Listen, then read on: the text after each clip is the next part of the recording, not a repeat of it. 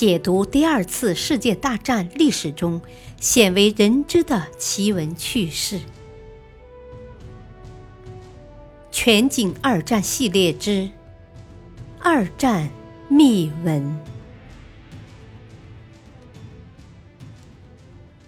第四章：苏德战争之谜。第五集：德国瞒天过海之三。在会议结束后，朱可夫同铁木辛哥元帅同乘一辆车驶出克里姆林宫。朱可夫仿佛自言自语地说：“他心里只有一个念头，避免战争。可是明知道敌人要进攻，却反而采取保守的措施，这不是等于把赌注压在敌人身上吗？”铁木辛哥望着车窗外许久，低声说道。我们还是相信他的判断吧。斯大林并不怀疑战争的爆发是迟早的事情，但他在时间的判断上犯了错误。他不相信希特勒会在没有收拾英国之前动手，即使在德国军事机器的弹簧缩紧到准备对苏联实施致命打击的时候，他还是希望能防止发生可怕的冲突。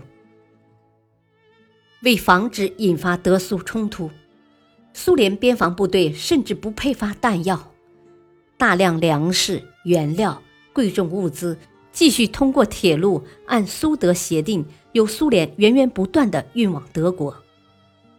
临开战前几分钟，还有一列满载物资的苏联列车离开边境，前往德国。一九四一年春天，特别是夏初。和斯大林谈德国随时可能进攻苏联都是徒劳无益的。斯大林确信要到一九四二年年中或年底，希特勒征服英国以后，才会对苏联开战。斯大林自信地说：“到那时，我们已经顺利地完成了第三个五年计划，让希特勒来冒险吧。”斯大林为什么会做出如此错误的判断呢？当然不能把责任推给莫洛托夫。据最新密解的文件证实，德国情报部门制造的假情报迷住了斯大林的眼睛。希特勒在一九四一年二月十五日和五月十二日两次发布了关于迷惑苏军统帅部的指令。还专门成立了一个编造、散布谣言的里宾特洛夫委员会。这个组织由德国外交官里库斯负责。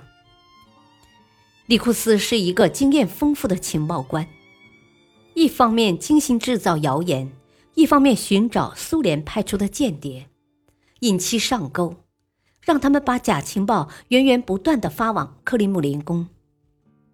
这些谣言包括希特勒及其元帅们的注意力好像在中近东、非洲和其他地区，而不是苏联。德国将尽可能避免两线作战，元首不可能冒险与苏联开战。德国的粮食储备已经耗尽，等等。斯大林自信地认为这些都是可靠情报。甚至在德国数十个师已经开始东移时，德国人说是为了借道苏联去打击英法远东军队的后方。斯大林也表示同意。德国居然还煞有其事地批准出售给苏联新式飞机和一些技术兵器，并制造准备横渡英吉利海峡进攻英国的假象。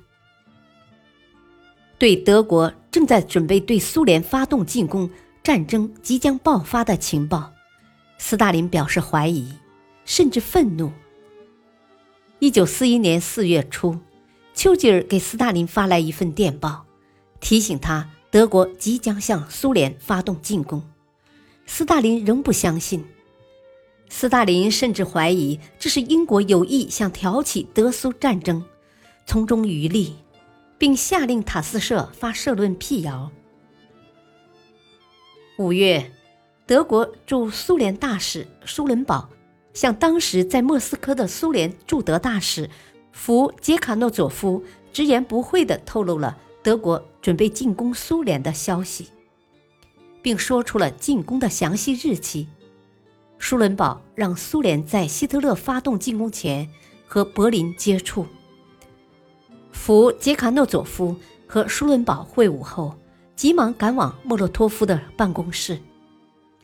当时，斯大林把政治局委员们召来，把舒伦堡的警告对他们说了，但斯大林强调，这是希特勒在吓唬人。他说。现在他们想在大使一级向我们传递错误消息。著名苏联间谍佐尔格也发来了德国准备进攻苏联的情报。佐尔格还将一份德国外长里宾特洛夫提到德国拟定的六月中旬进攻苏联的电报复印件传给苏联，但斯大林仍不相信。六月十六日，一份德国进攻苏联、准备就绪、只待十日的情报送到了斯大林面前。斯大林竟然在上面批示道：“让呈送这份情报的谍报员见鬼去吧！他不是谍报员，而是假情报制造者。”由于各种各样的原因，一心只想避免战争的斯大林，丧失了一系列识破对手诡计的机会。直到三百万德军在边境线上完全集结，苏联还是没有察觉到危险的迫近。